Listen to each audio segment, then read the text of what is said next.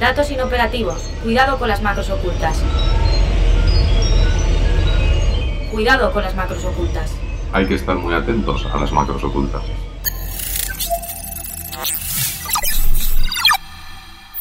Cuidado con las macros ocultas, un podcast de 480. Hola, soy Bárbara Villuendas y esto es Cuidado con las macros ocultas. ¿Te acuerdas de mí? Sí, te reconozco. Hola. ¿Cómo estás? Ha pasado un año ya desde que hablamos para arrancar este podcast. Estoy muy bien. Me alegra saber que el podcast ha tenido éxito y ha ayudado a muchas personas. Eso esperamos, porque además estamos aprendiendo mucho. La cuestión es que estamos arrancando la segunda temporada y queríamos hacerte una consulta sobre low code y no code. ¿Nos ayudas? Claro, con mucho gusto. Para los despistados, dinos, ¿qué es low code y no code? Low Code es un enfoque para desarrollar aplicaciones que requieren menos código y pueden ser creadas más fácilmente por personas que no son expertas en programación. No Code es un enfoque similar, pero que no requiere ningún código para crear aplicaciones. ¿Y tú? ¿Eres una herramienta low code? Sí, soy una herramienta low code. Me enfoco en simplificar el proceso de codificación para que las personas que no son expertas en programación puedan crear aplicaciones de manera más fácil. ¿Qué ventajas ofrece el uso de herramientas low code? Las herramientas low-code ofrecen varias ventajas como la reducción de costos, la agilidad y la flexibilidad. También pueden ser utilizadas por personas que no son expertas en programación, lo que facilita el desarrollo de aplicaciones. ¿Y qué futuro les espera a estas herramientas? El futuro de las herramientas low-code es muy prometedor. Se espera que sean utilizadas cada vez más en los próximos años, ya que ofrecen una manera más fácil y económica de desarrollar aplicaciones. Muchas gracias por tu tiempo. De nada, ha sido un placer. Así arrancamos la segunda temporada de Cuidado con las macros ocultas. Bienvenido y bienvenida a nuestro control macro. Cuidado con las macros ocultas. Un podcast de 480. Thank you. Un año después, como has escuchado, hemos vuelto a hablar con GPT-3, un modelo de lenguaje de inteligencia artificial que utiliza aprendizaje profundo para generar y completar textos que simulan la redacción humana. Y te prometo que no es cosa nuestra que GPT-3 acordaba de mí, o al menos eso me dijo. La cuestión es que queremos poner el foco en las herramientas low code y no code, de las que, por cierto, hablamos de pasada hace unos episodios. Según las estimaciones de Gartner, en 2023, de aquí a un año, en las empresas, por cada desarrollador profesional habrá cuatro desarrolladores no tecnológicos. Esas personas que se conocen como citizen developers. Son previsiones y como de costumbre, no sé si se llegarán a cumplir, al menos a un año vista, pero hemos querido preguntarle a un compañero nuestro que cumple con ese perfil. Y esto es lo que nos ha contado. Nombre es Arturo Velázquez, eh, yo estudio Administración y Dirección de Empresas eh, aquí en la Universidad de Castellón, en la UGI. Cuando entré en 480 descubrí una serie de herramientas que se llaman no-code que permiten a gente no técnica realizar ciertas partes de la programación tradicional. En concreto descubrí lo que es Zapier, que es una herramienta de automatización para gente que no tiene ningún tipo de conocimiento técnico y a partir de ahí fue cuando me empezó a despertar el interés en investigar un poquito sobre el ecosistema de estas aplicaciones. Las herramientas low-code son herramientas que mediante una programación visual permiten desarrollar soluciones de software sin programar. En este caso, la diferencia con las no-code es que las no-code no podemos aplicar nada de código a este tipo de soluciones y en las low-code nos permiten mm, poner pequeños fragmentos de código que lo que hacen es ampliar las funcionalidades, evitando las limitaciones que tienen las herramientas no-code.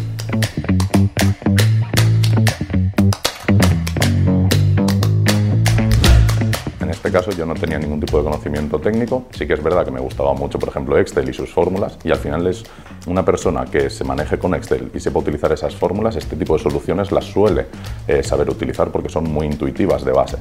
¿De acuerdo? En este sentido, no hay que tener más conocimiento que la predisposición de querer aprender, ponerte con una herramienta y empezar poquito a poco a trastear con ella. Eh, las herramientas que hicieron que me empezase a interesar este mundo fue, por ejemplo, una que se llama Glide Apps, que lo que permite es eh, la construcción a través de hojas de cálculo de aplicaciones móviles. En este caso, simplemente con introducir lo que es una hoja de cálculo con las distintas hojas, nos permite crear aplicaciones para el registro de usuarios, aplicaciones donde tengamos el control de nuestros clientes, aplicaciones para tomar notas de gastos. Al final simplemente es ese concepto de que una persona que no tiene conocimientos, simplemente dedicando un poquito de tiempo, puede construir soluciones reales que van a ayudar a mejorar la, productividad de una empresa, por ejemplo, a mejorar tu desempeño diario o simplemente lo haces por diversión, como puede ser eh, programar. Este tipo de soluciones va a crear evidentemente nuevos perfiles en las empresas. Suelen ser perfiles híbridos que combinan habilidades de negocio con habilidades técnicas, aunque sin tener un conocimiento muy profundo. Para esto siempre van a existir los programadores que pueden dar soporte a este tipo de perfiles. Son perfiles que van a permitir ir a un cliente, analizar sus necesidades e incluso desarrollar la solución final que estas empresas van a utilizar en su día a día. Entonces yo veo que el ecosistema irá migrando poquito a poco hacia esas soluciones low-code en vez de hacia las no-code. Las no-code se quedarán para pequeños casos de uso, pequeñas empresas, pero la gran empresa o la mediana empresa siempre intentará tirar hacia el low-code.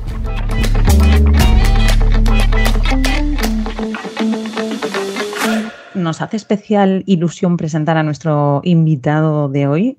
Él es David Bonilla. ¿Qué tal? Bienvenido a nuestro control macro. ¿Qué tal? Muchas gracias, Bárbara. Muy encantado de estar aquí. Vamos a presentarte. Más de 20 años creando productos y servicios digitales, fundador y director de Manfred, una agencia de recursos, a ver si lo defino bien, una agencia de recursos humanos especializada en el sector tecnológico que además recientemente habéis desarrollado una herramienta open source para tener como un currículum universal ah, para el sector tecnológico. ¿Lo he definido bien, más o menos? Más o menos. No, muy bien, has hecho los deberes. Está muy bien. y además, eh, muy conocido por ser el autor de la Bonilista, newsletter de referencia sobre tecnología y negocios, creador también de la Conf, una conferencia sobre diseño, construcción y comercialización de productos y servicios digitales. David, ¿estamos ante la tormenta perfecta para que el low code y el no code se hagan mainstream? Pues yo creo que sí. O sea, em, creo que las empresas empiezan a ser conscientes de que no hay gente suficiente para producir eh, código a medida, que es lo que hacíamos hasta ahora en las empresas. Y eh, bueno, eso se manifiesta, o esa, esa demanda y esa falta de oferta se manifiesta en dos vertientes. Por un lado, la pujanza de, los SaaS, ¿no? del software as a service. Oye, me pago por una suscripción y me conecto a una web y tengo, y tengo ese servicio. Y por otro lado, el low code y el, no code. Es decir, eh, bueno, si no puedo tener un programador que me haga mi aplicación desde cero, pues a lo mejor puedo optar por algo intermedio, que es alguien a la que, al que no haya que dar una formación tan exhaustiva pero que sí que tenga conocimiento de mi negocio y que pueda llegar a modelar con esas herramientas de low code y no code, pues las necesidades que yo tengo, ¿no? O sea, que, que yo creo que por fin las empresas han empezado a dar ese paso. Porque ahora apuntabas una cosa que es la falta de talento digital, que creo que la conoces bien tú, y, en el último estudio de empleabilidad y talento digital eh, publicado recientemente apunta que durante el último año, el 2021, quedaron unas 7.000 puestos de trabajo sin cubrir. No sé si se ajusta realmente al, a lo que ha podido producirse en el último año, por falta de competencias en el mercado que contrata, decía, con dificultades entre 35.000 y 40.000 profesionales técnicos al año puede llegar a ayudar a cubrir esa falta de talento digital en low code? Hombre, ya te digo, tengo que repasar ese informe, en el que por cierto yo he colaborado, porque si pones 7.000, ya te digo que se refieren solo a una empresa. Probablemente solamente una de las grandes, eh, cualquiera de las eh, Big Four, ya le falta 7.000 personas. No, no, yo creo que en el sector faltan decenas de miles, si no son centenares de miles, para rellenar toda, toda la demanda que hay. Pues como te decía, hasta ahora que teníamos de opciones, o programas o no programas. Eh, y si no programas, pues te meto en un bootcamp de dos, tres meses, donde te doy las nociones más básicas, no te cuento cómo funciona la magia detrás de, los frameworks y de lo que estás haciendo, y te tiro al te tiro a la arena a ver si sobrevives, ¿no? Y a lo mejor, a lo mejor, llámame loco, pero a lo mejor tiene, tiene más sentido o tiene igual sentido, en vez de formarte programar y formarte mal, pues eh, o, de forma escasa o no completa, oye, pues durante dos, tres meses te puedo formar en una de estas plataformas de no code y low code y, que seas útil y productivo desde el día uno, ¿no? Eh, pues sin duda, ya te digo, para hacerlo todo, no. O sea, con low code y con no code em, podemos hacer el software de una central nuclear. Pues hombre, Bárbara, yo espero que no. Pero para hacer el típico formulario eh, para capturar leads o para que la gente se apunte a tu evento o para mil cosas que tenemos sobre todo de forma interna en las empresas, seguro que sí. Em, de hecho, te voy a contar una cosa que poca gente sabe, pero lo del tema del low code y no code, nosotros lo íbamos utilizando mm, hace más de 20 años. Lo que pasa que antes se llamaba Excel y eh, era mucho menos sexy, pero tú bien sabes que las empresas tienen mogollón de lógica de negocio por ahí distribuida en ordenadores de la empresa que nadie conoce, ¿vale? En hojas de Excel súper arcanas. Em, y eh, eso es, eso es no code o low code, como lo quieras, como lo quieras llamar, ¿no? Entonces, eh, simplemente lo que yo creo que está pasando es que está saliendo a la luz pues que tenemos esa necesidad y que no hace falta hacernos un traje a medida cada vez que necesitemos ropa, sino que, oye, a veces puede que tenga sentido y otras, pues a lo mejor nos compramos una camiseta en una tienda y nos va bien, ¿vale? O sea, que, eso es lo que yo creo que está pasando. Ahora ah, mencionabas el tema de Excel y me venía a la cabeza una, en la charla, en una charla que tuvo lugar en el Foro Económico Wake Up eh, Spain, la directora de Partners de Microsoft en España, Carolina Castillo, explicaba en una de las mesas redondas que Power Platform, que es la plataforma low code de Microsoft, era uno de los servicios más reclamados y ponía ese, precisamente ese ejemplo que has dicho tú. Antes teníamos que dominar Excel y ahora estamos teniendo que dominar este tipo de herramientas. Es el ejemplo más claro de esa introducción, aunque no nos demos cuenta, ¿no? de las herramientas low code en nuestro día a día. Sí, yo creo que uno de, de, los máximos problemas que tiene o las máximas barreras que tiene low code y no code es simplemente el naming. Porque claro, tú ves lo de no o low y es como muy negativo y en cambio dices, no, no, si yo era la leche, ¿sabes? Porque mira, si yo era un administrativo pero trabajaba con Excel, eh, que viene de excelente, y de Access, ¿no? Que viene de acceder. Y ahora, ¿qué me estás contando de low code, que soy menos que los informáticos, o no code, que es negar lo que estoy haciendo, ¿no? Entonces, pero ya te digo, no es ni más ni menos que una industrialización de lo que estábamos haciendo antes y, de hecho, una mejora ostensible, porque antes ese low code, no code estaba por ahí disperso y oculto. No estaba, estaba completamente alejado de lo que era la gestión de las empresas, ¿no? Entonces, Em, lo, dicho, me parece que es muy interesante el movimiento que ha hecho Microsoft y muchas otras empresas para capturar esa necesidad que es evidente eh, y que bueno, las empresas empezarán a adoptar más tarde, más temprano y que encima le han puesto, digamos, una pátina de gestión que es lo que le faltaba a, este Excel, que es, bueno, vale, yo tengo esta plataforma, lo puedo utilizar Manolo de contabilidad y Luisa de logística, pero hombre, déjame ver por lo menos lo que están haciendo, cómo lo están haciendo, que si a Manolo le pasa algo, se le cae encima una estantería, pues que no resulte que esa lógica de negocio se pierda para siempre, ¿vale? Y, eso es un poco lo que, lo que estamos viendo. Entonces yo creo que debemos desmitificarlo, eh, quitarle un poco de, miedo y, ya te digo, pues eh, también de darle una oportunidad. Hay cosas súper útiles y ya te digo que para el 90%, 80% de los casos nos puede llegar a valer. ¿Y el, y el sector del desarrollador, desarrolladora profesional, cómo lo ve? Porque le pregunté esto mismo a Francisco Vico, catedrático de inteligencia artificial en la pasada temporada del podcast, que es como, lo conocen como el, creador del Mozart de los ordenadores. Y, yo le pregunté, mm, ¿cómo lo ves? ¿Como una amenaza o como una oportunidad para, los profesionales del desarrollo? Y él le decía, claro, mis alumnos de primeras lo ven como una amenaza, pero luego les explicas y, no es una amenaza porque viene a, sustituir a esas tareas más repetitivas y automáticas y, nos permitirá hacer una programación más creativa. Él, es lo que nos decía. Ahora te lo pregunto a ti. ¿Es una amenaza o es una oportunidad para el sector? Pues, desde el punto de vista del desarrollador, desarrolladora. Yo creo que, que, ni una cosa ni la otra. Es decir, una amenaza, pues depende del informático que seas depende de lo que hagas. Depende de si aportas poco o mucho valor, de si tu trabajo es repetitivo, eh, depende de lo que hagas. Ten en cuenta que, en nuestro sector, pues durante mucho tiempo ha habido gente que creía que mm, su trabajo era simplemente la tecnología y la tecnología es un medio, es una herramienta que nosotros usamos para proporcionar valor, pero, pero eso no puede ser nunca el fin, ¿no? Entonces había mucha gente pues, que, por ejemplo, se negaba a aprender cualquier tipo de conocimiento funcional, eh, yo qué sé, pues en logística, en nóminas, en e-commerce, en lo que sea, porque ellos eran informáticos y solo se dedicaban a la informática, ¿no? a la tecnología, perdón. Entonces, yo creo que no es una amenaza, eh, ni mucho menos, sino que es una muestra de que el software se está comiendo el mundo, que mm, el mercado eh, necesita eh, la informática en el sentido más amplio, que recuerda que es la ciencia la ingeniería que trata sobre la captura, gestión y almacenaje de información, ¿vale? Ni más ni menos, que es la materia prima más peligrosa y más cara del mundo, la información, y que, mm, eh, bueno, pues este movimiento de low code, not code, lo que, lo que está demostrando es lo que estamos viendo dentro del sector, que es que no damos abasto. El mercado cada vez demanda más profesionales y cada vez somos menos, porque cada vez nacimos menos. Entonces, eh, ¿qué, hacemos? O sea, eh, pues vamos a intentar importarlos de otros países o lo que sea, pero eso no es fácil, no es sencillo. Entonces, bueno, pues ante esto, digo, a mí cuando lo plantean como una amenaza, siempre me, gusta hacer la metáfora que te he comentado antes de la ropa.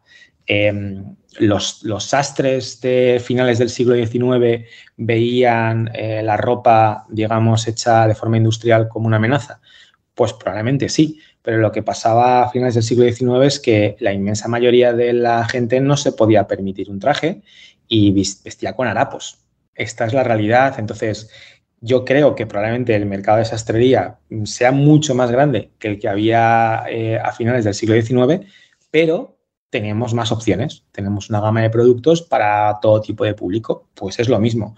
Tú cuando necesitas software, ¿estás segura de que de verdad necesitas que todo vaya a medida? Pues ya empezamos a ver con el SaaS que esto no es así. Oye, pues mira, sí, necesito un CRM, pero me puedo poner PyDrive. Oye, necesito un gestor de contenido, pero me puedo poner WordPress o cualquier otra cosa. Bueno, pues con esto igual. Oye, mira, necesito algo para este flujo que tengo dentro de mi empresa y, eh, bueno, es un formulario con una base de datos. bueno, pues a lo mejor para esto sí que te vale. Y, poco más. Entonces te digo, el que lo ve como una amenaza bueno, pues debería plantearse por qué lo ve como una amenaza. Pero yo creo que el que está aportando valor a alto nivel, que es realmente diseñar esos flujos, lo va a ver como, bueno, una herramienta más. Si es que no es ni más ni menos que una herramienta más. Porque ahora nos decías en esto de que repetías este ejemplo del traje a medida, pero si estamos hablando de diferentes empresas que nos pueden estar escuchando y dónde va a tener realmente valor este tipo de herramientas. Ya nos decías antes que para elaborar el software de una, mm, de una central nuclear, pues como que no, pero ¿para qué tipo de casos prácticos puede ser útil el low code? ¿no? Nos has dicho alguna, has apuntado el tema de los formularios, por ejemplo, pero para que alguna empresa que esté diciendo aquí me ronda esto de low code, que a ver si le, le, encuentro la aplicación, eh, ¿qué le podríamos decir? Habría que ver cada casuística de empresa y dónde están ¿no? a nivel de digitalización, pero tú imagínate que quisiéramos eh, tener una aplicación para crear facturas, por poner un ejemplo. Eh, ¿Qué hago? ¿Me pongo un RP entero? Bueno, es una opción. Eh, ¿qué hago? ¿Me cojo un SAS de facturas? Bueno, también es una opción. Pero imagínate que quisiera hacer mis propias facturas y que además tengo alguna casuística en concreto. Oye, yo cada vez que hago facturas, pues además me gustaría em, quitar esto de mi almacén y rellenar esta hoja Excel y mandarle un correo a Pepito, ¿vale? Son operaciones bastante triviales, no, necesitas, o sea, eh, crear tecnología nueva para hacerlo, ¿no? Entonces, en este caso, pues, bueno, puedo tirar por SaaS y luego hacer cosas de forma manual, a lo mejor me interesa pues empezar con esta, una pequeña aplicación de low code o no code que pueda hacer todo esto. Ten en cuenta que el 90% de las aplicaciones que hacemos y dentro de eso, pues las funcionalidades que hacemos son lo que llamamos un CRUD, que es eso de crear, actualizar eh, y eliminar lo que sea. Oye, mm, para hacer facturas que necesito clientes, para tener clientes los tengo que poder crear, los tengo que poder modificar, los tengo que poder eliminar. ¿Qué más necesito? Oye, pues necesito artículos. ¿Qué más necesito? Necesito precios. Entonces, ten en cuenta que eso es la inmensa mayoría de lo que hacemos a nivel, digamos, de, trabajo duro y luego un formulario por, por delante que le dé un frontal, ¿no? Para que la gente lo, pueda operar. Pues ese tipo de cosas, eh, ¿por qué tengo que irme a un RP o por qué tengo que irme a un SaaS? Pues a lo mejor puedo empezar con el SaaS y de ahí al siguiente salto, pues en vez de irme un RP completo, a lo mejor me puedo montar mi propia aplicación de low code, no code, que una de las cosas que tiene muy chulas es que eh, una de estas famosas aplicaciones de, de, no code, que son pues, los Zapier, Integromat y demás, que son pipes o cañerías para, de hecho, pues, conectar un servicio a otro, te permite de una forma muy sencilla eh, pues decir, bueno, pues cuando pase esto, que pase esto otro en otra aplicación, ¿no? ¿Y eh, cómo lo disparo? ¿Cómo consigo esto? Pues simplemente mandando un correo o dejando un fichero aquí o haciendo... Entonces, esto que antes parece como muy duro, ¿y cómo puedo conectar esto con esto? Pues precisamente lo que nos ha permitido alguna herramienta de, low code es mm, funcionar como pegamento. Y eh, eso, yo te digo, yo estoy dirigiendo una compañía que factura millones y nosotros utilizamos low code. Eh, no se nos ocurre eh, cualquier cosa que haya que empezar a automatizar, empezar a, programarla desde cero. Si hay una herramienta que me lo puede dar ya hoy, ¿vale? Y algo que, bueno, haciendo tres o cuatro cosas puedo empezar a probar, ¿por qué lo voy a programar? O sea, en el sector está muy metido el tema de iterativo incremental, pero iterativo incremental no significa, bueno, empiezo a programar un poquito y luego lo hago un poco mejor y lo hago un poco mejor. No, iterativo incremental es qué es lo mínimo que tienes que hacer para sacar algo. Eh, y a lo mejor lo mínimo no es programar. Es eh, utilizar esta herramienta de low code y no code, sacar un piloto y ver qué pasa. Y ver si por lo menos tienes demanda. Yo lo hice, bueno, el comienzo de Manfred fue así. Yo, como buen programador, lo primero que pensé es, hostia, quiero tener una aplicación eh, donde yo pueda publicar cinco ofertas al día y mandárselo a un montón de gente. y empecé a pensar en mi aplicación móvil hasta que llegó un amigo, un buen amigo, Javi Santana, que es ingeniero y demás, y me dijo, tío, pero eso ya existe, se llama, se llama WhatsApp. Eh, y de hecho, mi primo tiene un canal de WhatsApp con un montón de gente, mi primo que tiene un taller y vende recambios y se está forrando con WhatsApp. Hostia, pues a lo mejor tiene razón. ¿Para qué voy a programarme una aplicación de mensajería cuando ya lo tengo?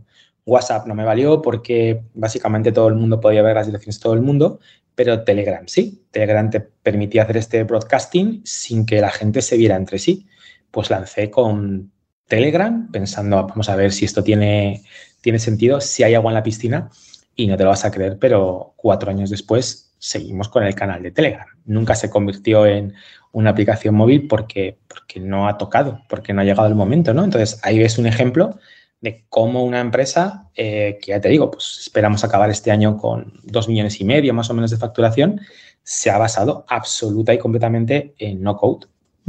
y, esto lo pueden eh, adoptar todo tipo de empresas, porque ahora nos estabas comentando el, tuyo propio, ¿no? Pero al final el low code lo pueden adoptar, lo pueden poner en práctica todo tipo de empresas, o hay empresas que lo pueden tener más fácil o que les puede ser más beneficioso.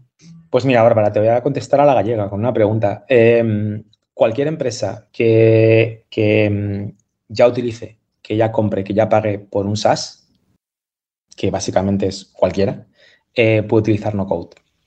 Entonces, con eso, con eso te digo todo. O sea, mm, ¿qué empresa no puede no utilizar no code? Yo he estado en empresas más grandes, menos grandes. Em, no sé, por ponerte un ejemplo, el típico departamento de marketing. departamento de marketing muchas veces lanza un evento. Eh, vale, lanza un evento, eh, pero ¿cómo recojo los correos de la gente? Eh, que además tiene que aceptarme mi política de privacidad, no la de una herramienta de ticketing como por ejemplo Eventbrite. Hostia, pues me tengo que codificar mi propio, mi propio formulario. Bueno, pues tienes ahí una herramienta, de hecho española, que es Typeform, que, oye, pues me permite hacer esto. Vale, pero si no lo quiero meter en Typeform, si lo quiero meter en mi propia web, o si quiero que sea una aplicación móvil, o si, bueno, pues ahí tendrías un buen ejemplo de no code, ¿no? Entonces, mi respuesta sería que cualquier empresa que hoy por hoy utilice un SaaS, que yo no conozco ninguna empresa que hoy por hoy no compre SaaS, que no pague por un SaaS, podría tener no code. Al final acaba siendo un impulsor, un tractor motor de, de de la ampliación de los automatismos, ¿no? Porque hay datos que, hablan que el 45% de las tareas que hacemos repetitivas, lo dice al menos la consultora IDC, se automatizarán durante este 2022, más o menos la mitad, ¿no? Este tipo de herramientas, lo que esto sí, lo que estabas comentando, ¿no? De reacciones en cadena, lo que hacen es automatizar. ¿Será un impulsor aún más grande para las empresas para automatizar procesos o, tareas? sí, a ver, ante eso, digamos, una empresa, bueno, tiene, tiene tres vías. Uno, no hacer nada. Bueno, está bien, es una opción. Em, es una opción. Eh, dos, eh, poner a alguien a ver lo que hacen sus trabajadores y ver si detecta tareas repetitivas, las modela y eh, consigue ahorrar tiempo. O tres, que es lo que a mí me parece más interesante, es, jolín, ¿por qué no formas a tus empleados en una herramienta de no code eh, y básicamente les explicas cómo con una lógica básica pueden llegar a hacer ciertas cosas. Porque la gente normalmente cuando le das confianza te suele sorprender y son ellos mismos los que saben dónde, dónde emplear más tiempo. Entonces, yo te diría que mm, sin duda, eh, a, nivel de relación coste y valor, eh, tiene todo el sentido del mundo que las empresas formen a los empleados. Sobre el impacto que está teniendo este tipo de plataformas, hemos hablado con eh, el Mobile World Capital Barcelona, que ha presentado recientemente un estudio junto a Entity Data. Es un estudio para mostrar este impacto que está teniendo y tendrán las plataformas low code en la sociedad. Y durante unos minutos eh, ponemos el foco en qué retos abre este tipo de tecnología, que se prevé que crezca un 30% en la próxima década.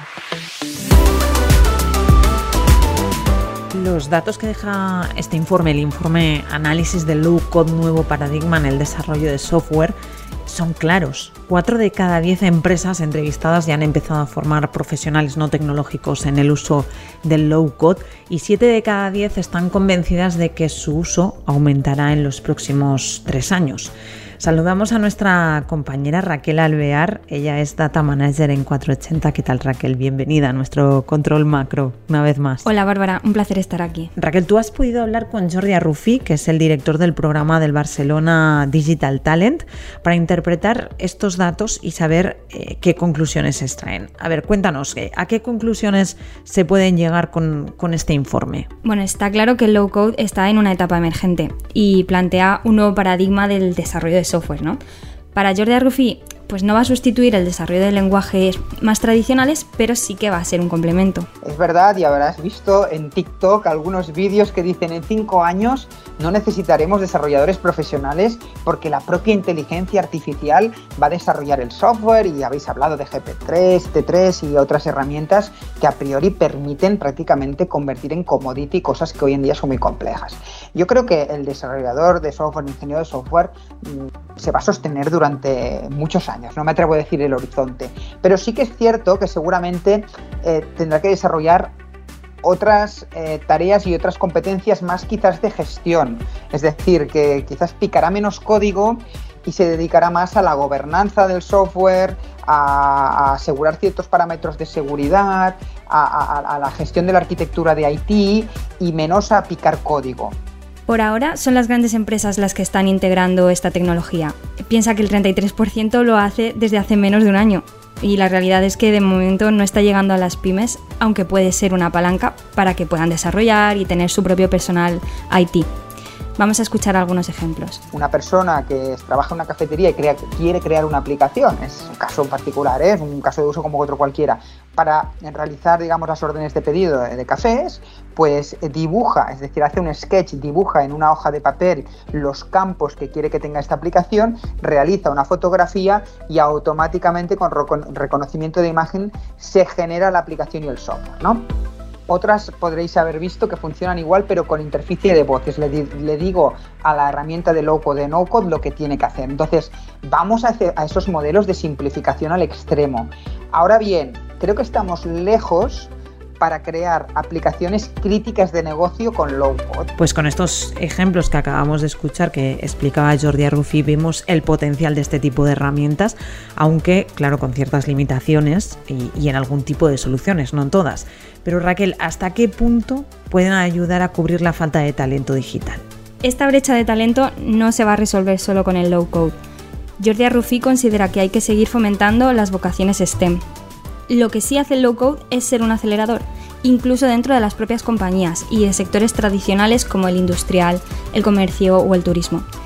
Y habla del concepto reskilling. Nos hemos encontrado compañías donde el citizen developer es alguien que puntualmente desarrolla una aplicación para que le sirva en su día a día, es decir, imagínate un financiero que eh, desarrolla para facilitarle la vida, igual que desarrolla un Excel, desarrolla una aplicación low code para facilitar el cobro de facturas pero sigue eh, siendo financiero. Este es un una modalidad.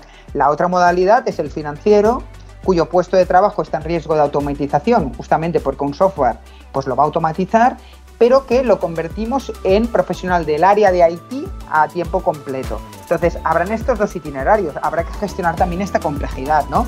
¿Quién es un profesional low code a tiempo completo y quién simplemente es a tiempo parcial y puntual, como quien hoy en día se gestiona su Excel para que le facilite su día a día? Las ofertas de trabajo para perfiles low code han aumentado más de un 70% en 2021 respecto a hace dos años.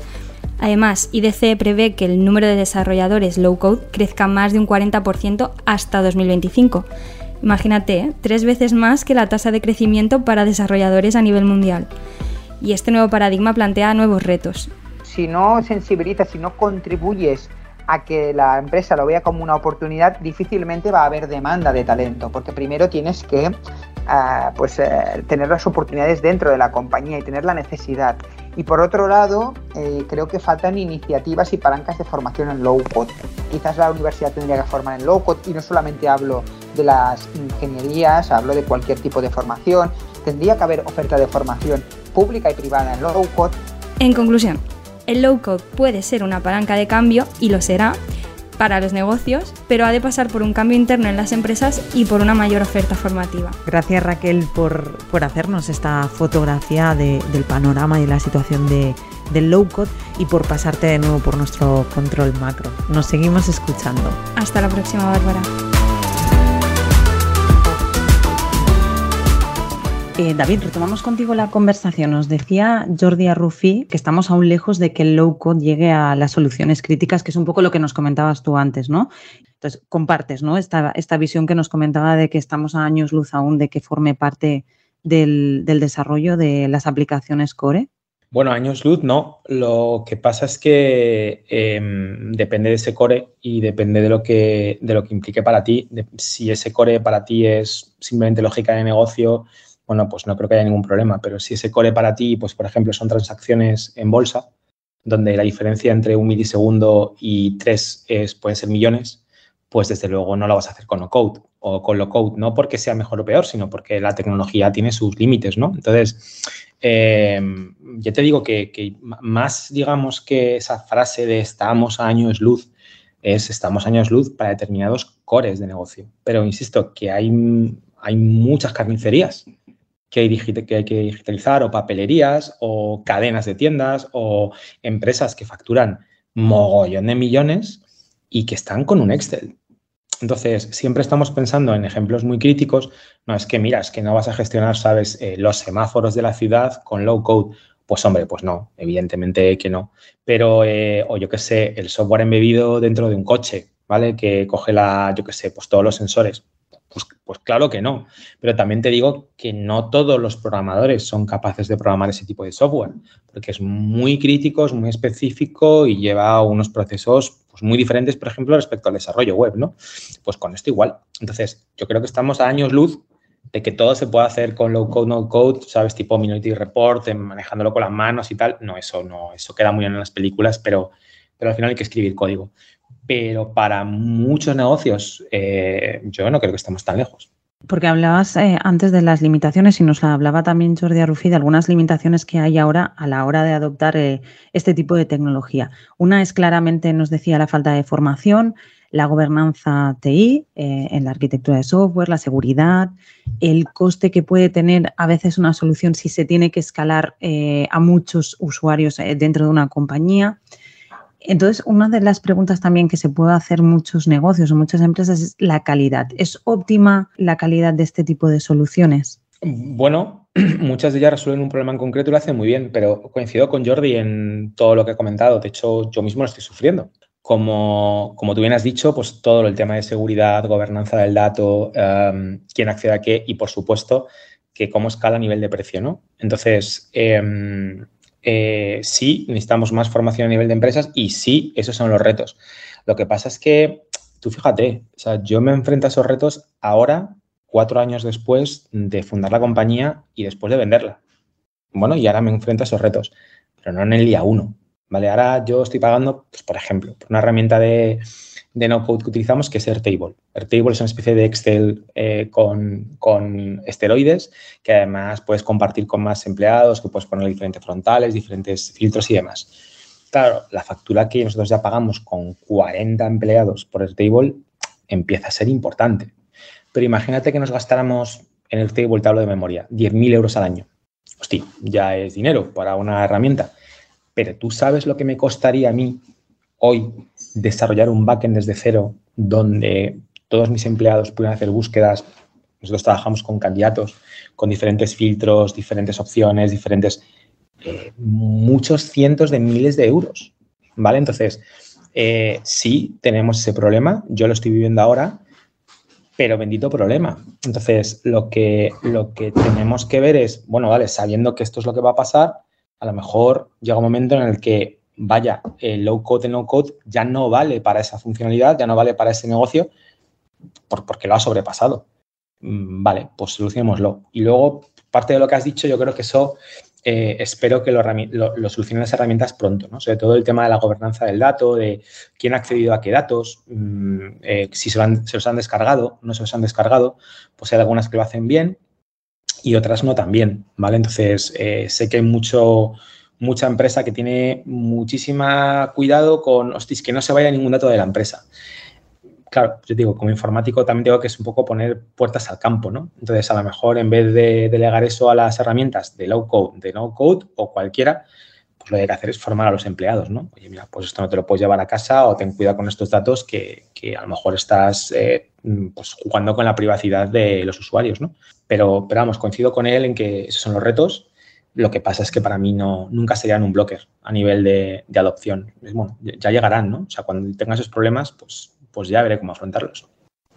Y en el tema de la formación, crees que has, mencionado las empresas, pero eh, él, por ejemplo, nos decía que universidades, las instituciones académicas, digamos, que deberían ponerse las pilas porque, claro, no existe una formación reglada ahora, es una tecnología tan incipiente y él incidía que no solo se tiene que formar en low code a personal técnico, ¿no? sino que tiene que ser transversal y a lo mejor en pues el, ejemplo que poníamos al principio de este podcast, un compañero nuestro que ha hecho el salto o, ha hecho la transformación desde formación de ADE hacia ahora especializarse en low code y es un ejemplo de lo que tendría que ser, ¿no? Que sería una, una formación transversal, no solo pensando en, personal técnico.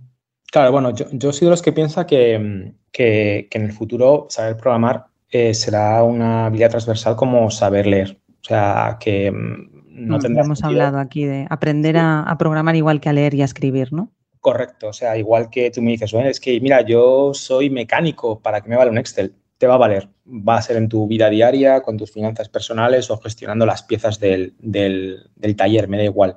Pues yo pienso igual que con el tema de programar. Lo que pasa que a lo mejor es un poco duro enseñarle todos los fundamentos de programación a cualquiera, ¿vale? Por ejemplo, a un alumno en clase, pero si empezamos con algo un poquito más sencillo, más dirigido, como puede ser low code, no code, pues tiene todo el sentido del mundo. A mí, respecto al tema de formación, eh, sí que me gustaría apuntar que siempre estamos dirigiéndonos al usuario, ¿vale? Que va a utilizar esto, pero creo que tendría que haber también una formación a nivel directivo, incluso a nivel de dirección de proyectos. Em, eh, difícilmente eh, los ingenieros informáticos podrán firmar proyectos, podrán presentar soluciones completas, ¿vale? Si no conocen todas las herramientas disponibles para hacerlo, ¿vale?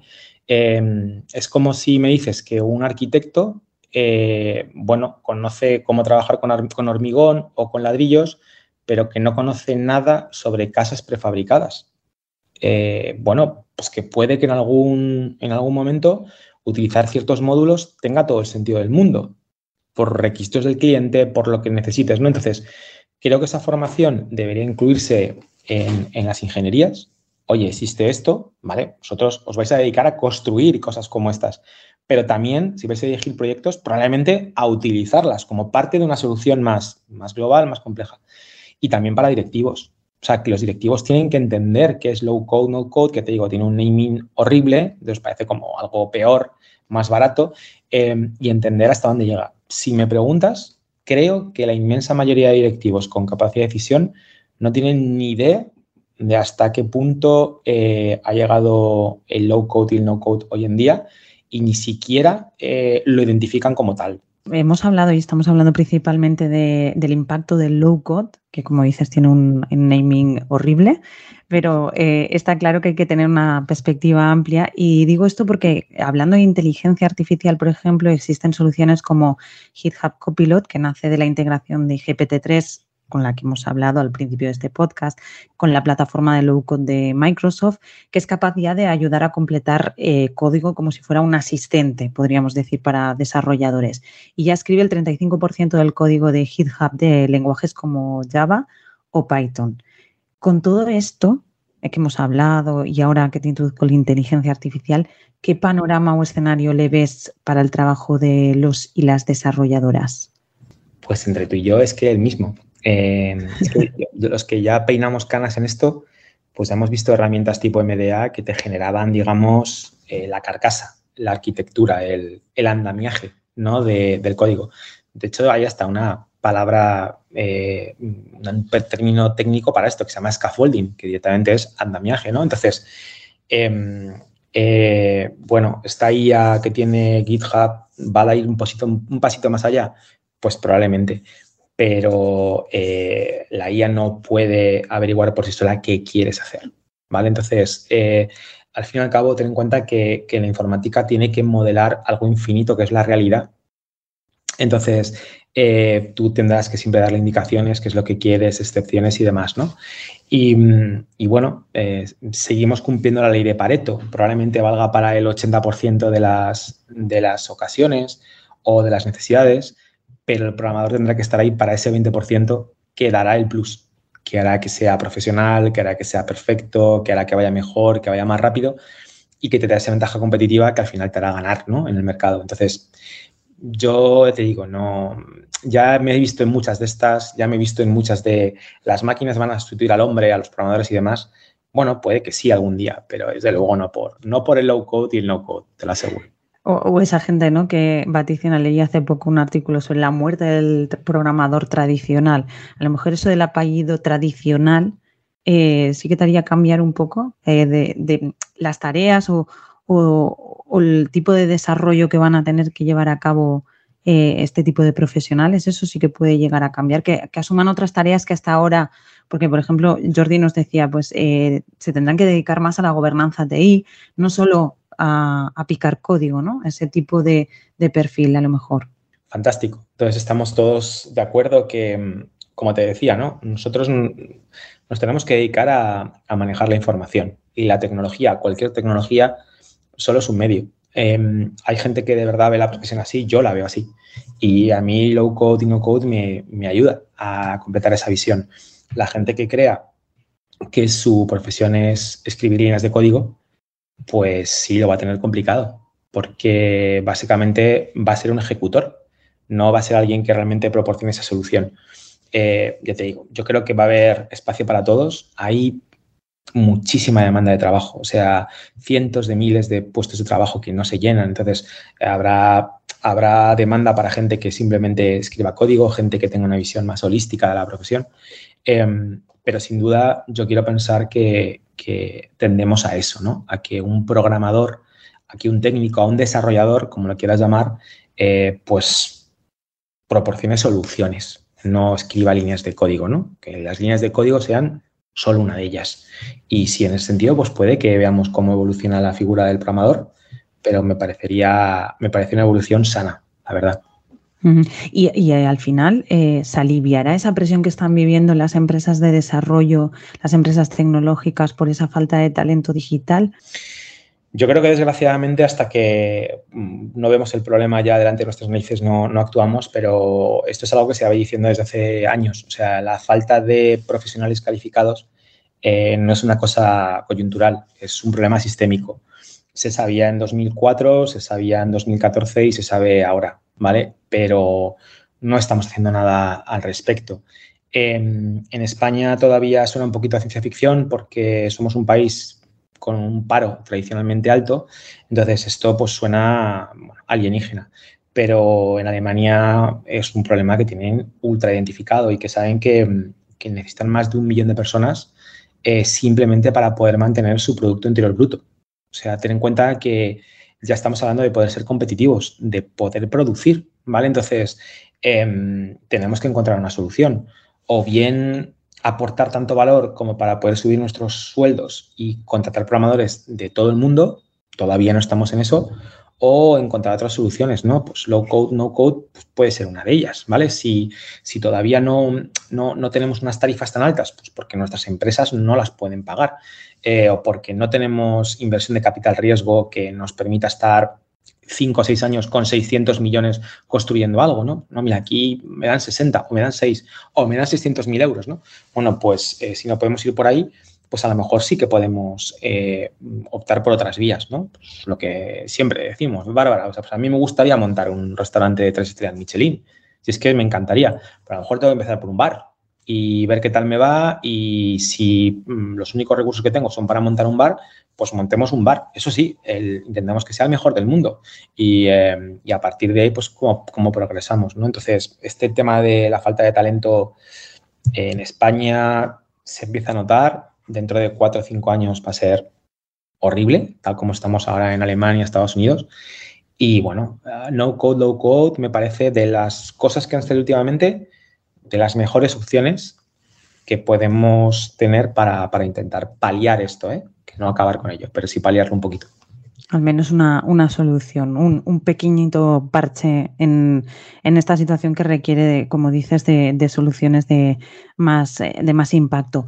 Eh, eres nuestro primer invitado de, esta segunda temporada de Cuidado con las macros ocultas y no sé si lo sabes, pero nuestros oyentes y escuchantes seguro que sí, que acabamos nuestras entrevistas preguntando por vuestra macro oculta. Entonces te preguntaría cuál sería la tuya, tu eh, advertencia tecnológica. Nos has ido lanzando unas cuantas durante esta charla, pero para acabar, ¿cuál sería la tuya? advertencia en el sentido de lo que viene. Eh, de, bueno, eh, te diría que muy, muy, muy vinculado con lo que hemos estado hablando hoy, estoy muy preocupado por, el hecho de que mm, el coste de la informática sea tan alto que empecemos a dejar eh, compañías fuera, ¿vale? Y creo que es un, es un tema que, que, nos debería preocupar a todos y, y, que puede, puede crear verdaderas desigualdades, ¿no? Entonces, eh, te va a parecer que es muy oportunista, pero mm, me encantaría que el tema del low code y el no code se enseñara a las escuelas para asegurarnos de que hay al menos una mínima digitalización a la que pueden acceder todas las compañías. O sea, tengo de verdad verdadero pavor em, por ver que hay compañías, sobre todo las, las de mi país, las de España, que no puedan pagar un programador. Que nos quedemos atrás, que nos quedemos como un país subdesarrollado tecnológicamente, porque, porque el programador, la hora de programador es tan cara que, no nos podemos, no nos la podemos permitir. Entonces, esto es una, mi advertencia macro oculta de lo que está por llegar em, y de verdad es algo que me preocupa. O sea, me preocuparía eh, que hubiera tal desigualdad que un país no pudiera competir con otro. Ya empezamos a ver cosas de este tipo, por ejemplo, con el tema de la IA, de la inteligencia artificial, donde países como China o Estados Unidos están metiendo un mogollón de dinero y donde el resto nos estamos quedando muy atrás, muy atrás. Y, em, tengo miedo de que esto, esto vaya más y que, y que, bueno, que cree verdaderas desigualdades, ¿no? Dos, dos tipos de mundos y que nosotros desde luego no estamos en el primero. Así que eso es lo que te, digo, perdona si suena un poco catastrofista. No, pero tomamos nota de, esta, de, esta, de esta macro oculta, porque como siempre decimos, en Cuidado con las macros ocultas nos gusta hablar de las oportunidades de la tecnología, pero también de las amenazas y los retos. Entonces también hay que ver todas las perspectivas que, que nos deja la tecnología. Pues eh, David Bonilla, de verdad, muchísimas gracias por acompañarnos, por acercarte a nuestro control macro y estrenar esta segunda temporada ya de Cuidado con las macros ocultas. Un placer. Un placer también para mí. La Thermomix es para la cocina como el low code al desarrollo de aplicaciones.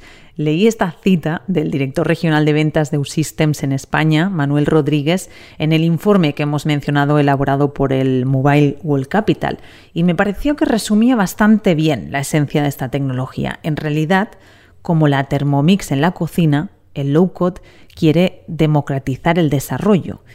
Eso sí, A mí me parece que los y las chefs seguirán utilizando los fogones para sus grandes manjares. Sea como sea, si has llegado hasta aquí, Muchas gracias por acompañarnos en este episodio que arranca la segunda temporada de Cuidado con las macros ocultas. Espero que nos escuches también durante los próximos episodios porque tenemos mucho que contarte, muchas historias que explicarte y muchas tendencias y tecnologías de las que charlar y reflexionar. En este arranque de temporada también queremos agradecer la colaboración de la periodista Sara Ortells, que ha vuelto a ponerse en el papel de GPT-3 para ayudarnos a recrear esa conversación inicial del podcast.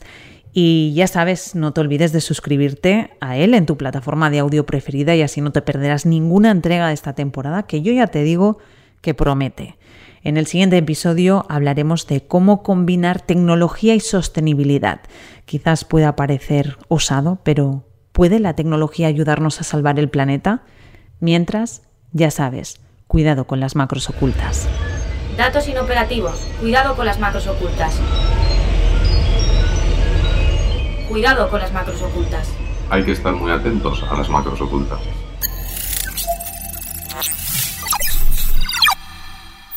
Cuidado con las macros ocultas, un podcast de 480.